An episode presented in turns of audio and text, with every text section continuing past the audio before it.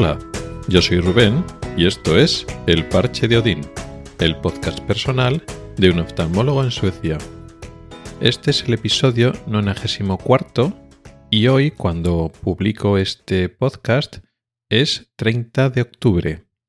Y mañana hará exactamente dos años que emigré, que me vine a vivir aquí a Suecia. O sea que según estés oyendo este podcast, estaré a punto de hacer dos años o ya habré hecho dos años viviendo aquí. El irme a vivir aquí ha sido y está siendo una gran experiencia, tanto a nivel, a nivel laboral como a nivel personal. Está ofreciéndome mucho.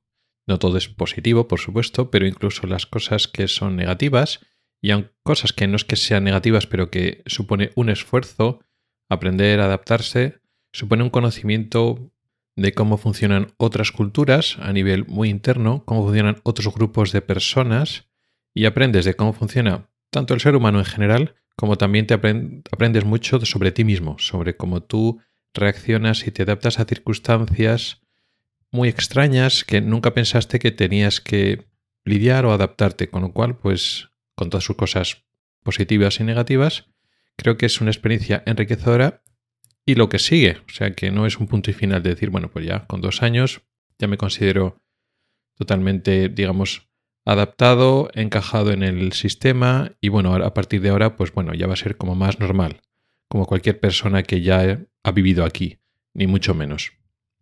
Además, ha habido bastantes cambios laborales durante estos dos años, que ya lo he ido diciendo más o menos en, a lo largo del, del podcast, de los diferentes episodios, y quedan también importantes cambios laborales en el futuro inmediato, pero de, eso tampoco venía hoy a hablar. Ya iré contando sobre eso más adelante. Pero lo que sí que me ha ido acompañando en, este viaje, que no deja de ser un viaje personal y laboral, ha sido precisamente este podcast. Este podcast empezó justo en el momento en que yo me, me mudaba y me ha ido acompañando. Y vosotros me habéis ido acompañando. Y esto me ha ayudado porque he utilizado este podcast, esta reunión semanal con vosotros, como también un diario personal. Es una forma también, al expresároslo y a contároslo a vosotros, también me lo cuento a mí mismo, me permite pensar y analizar todas las cosas que he ido viviendo. Desde cosas más triviales sobre detalles más o menos poco importantes, pero curiosos de diferentes eh, aspectos en la forma de vivir, pequeños detalles, a cosas más importantes, tanto a nivel laboral como de trato humano, de buscar vida social, etc. Esto, como decía, no se ha acabado y el podcast, por supuesto, tampoco, tampoco se ha acabado. Voy a seguir publicando y contando cómo van siguiendo las experiencias de una persona que ha vivido muchos años en España y que ahora se está adaptando a vivir en Suecia. Pero bueno, el tema de hoy no es, digamos, celebrar que llevo dos años aquí y no es una especie de aniversario, solo era una cosa curiosa, que justo mañana haré dos años, pero lo que quería contar hoy era otra cosa totalmente diferente. Y quería contar la situación de otro, un perfil que puede ser parecido al mío, pero con importantes diferencias. Que hablo de médicos españoles que se han mudado a Suecia a trabajar, pero con un perfil diferente al mío. Médicos más jóvenes médicos en otra etapa profesional que no es la mía, que eso eh, da muchas diferencias a la hora de vivir, digamos, la experiencia sueca o lo que es vivir emigrando desde España a otro país europeo. Y estoy hablando de médicos que van a hacer la residencia aquí en Suecia o en otro país europeo. Médicos españoles que han hecho la carrera de medicina en España y a la hora de hacer la formación de residencia, lo que es el MIR, a la hora de convertirse en médicos residentes para luego convertirse en especialistas, esos años de residencia los van a hacer en otro país. Parece que es una diferencia poco importante, igual visto desde fuera, pero es una, diferencia clave.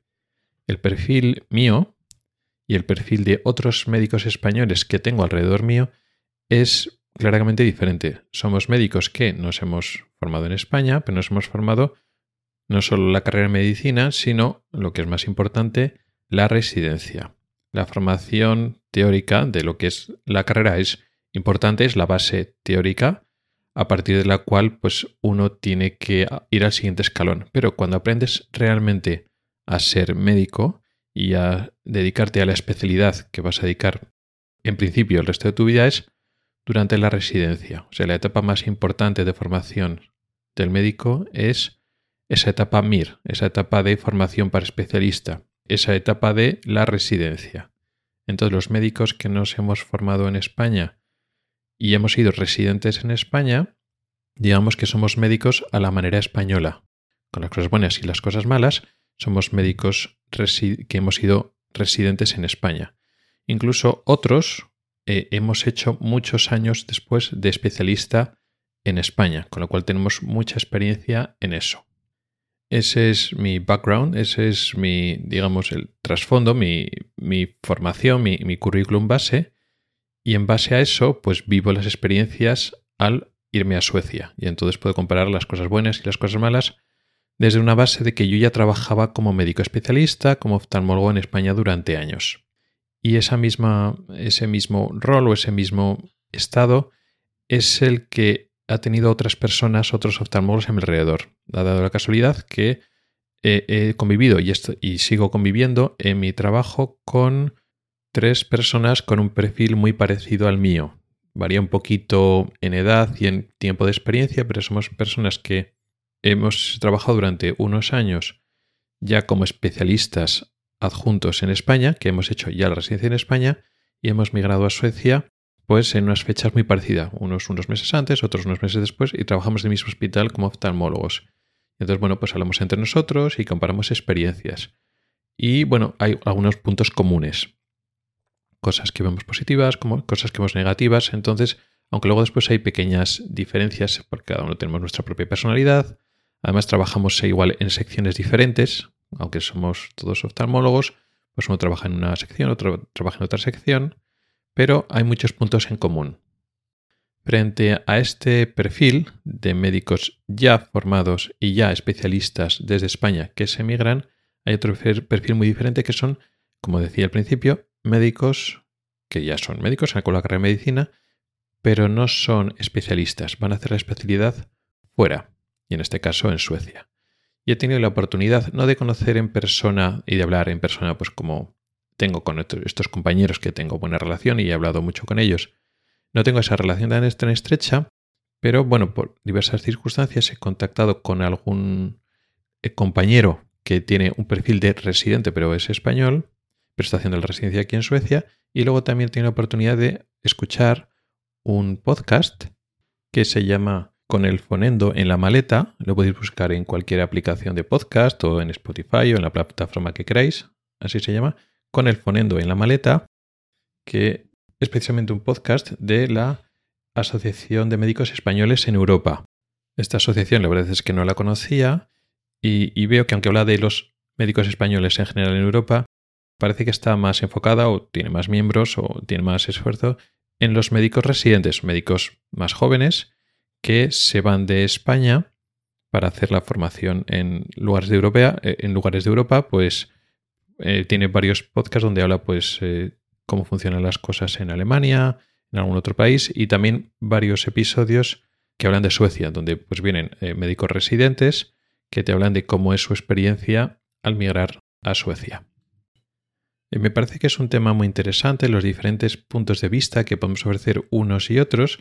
Yo creo que este tema lo tocaré más veces en más episodios, igual de forma más granular, es decir, hablar de las diferencias de experiencia entre una persona que ya es adjunto formado y una persona que va a hacer la residencia aquí, aunque los dos seamos, eh, los dos perfiles sean españoles, da para mucho y podemos tocar temas más concretos. Entonces hoy solo expongo un poquito que existen diferencias.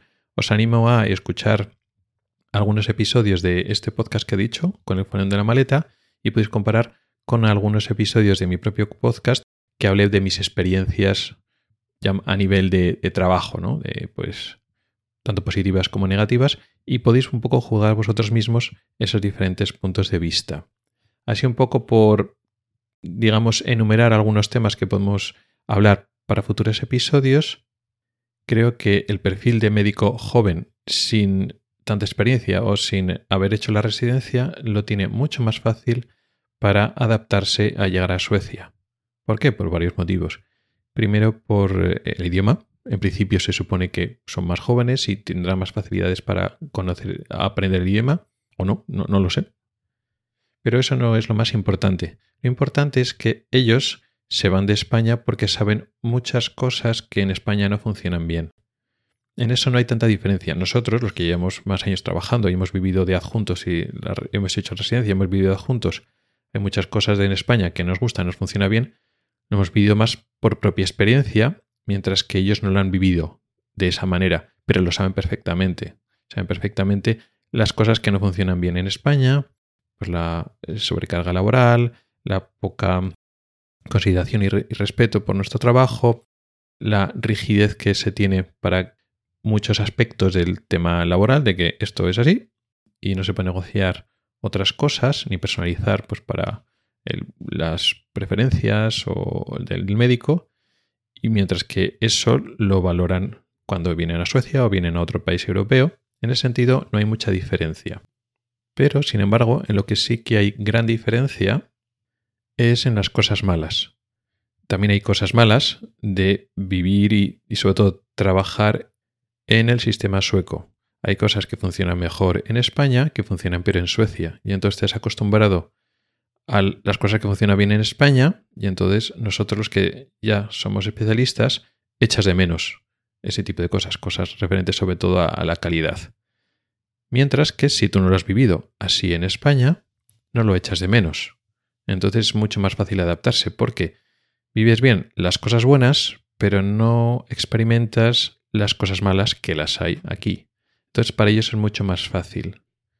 Luego, por lo que he oído en el podcast, y también es lógico, buena parte del perfil de los eh, médicos que se van a hacer la residencia a otro país europeo, por una parte es porque el sistema de residencia, esos años que, que se trabaja como residente en España, pues te explota mucho, cobras poco, etc. Igual puede tener algunas limitaciones a la hora de formarte el dinero y el esfuerzo que invierte el hospital en formarte, que puede ser superior en Suecia que en España, pero también hay otro perfil de personas que, digamos que el, examen MIR, el acceso a la especialidad a través de ese examen oposición, pues no les va bien, pueden tener dificultades por la cosa que sea, y entonces yéndose a otro sitio, a otro sistema que no hace falta ese tipo de examen para acceder a la especialidad, como en Suecia, pues entonces lo tienen más fácil o pueden evitar ese eh, oposición MIR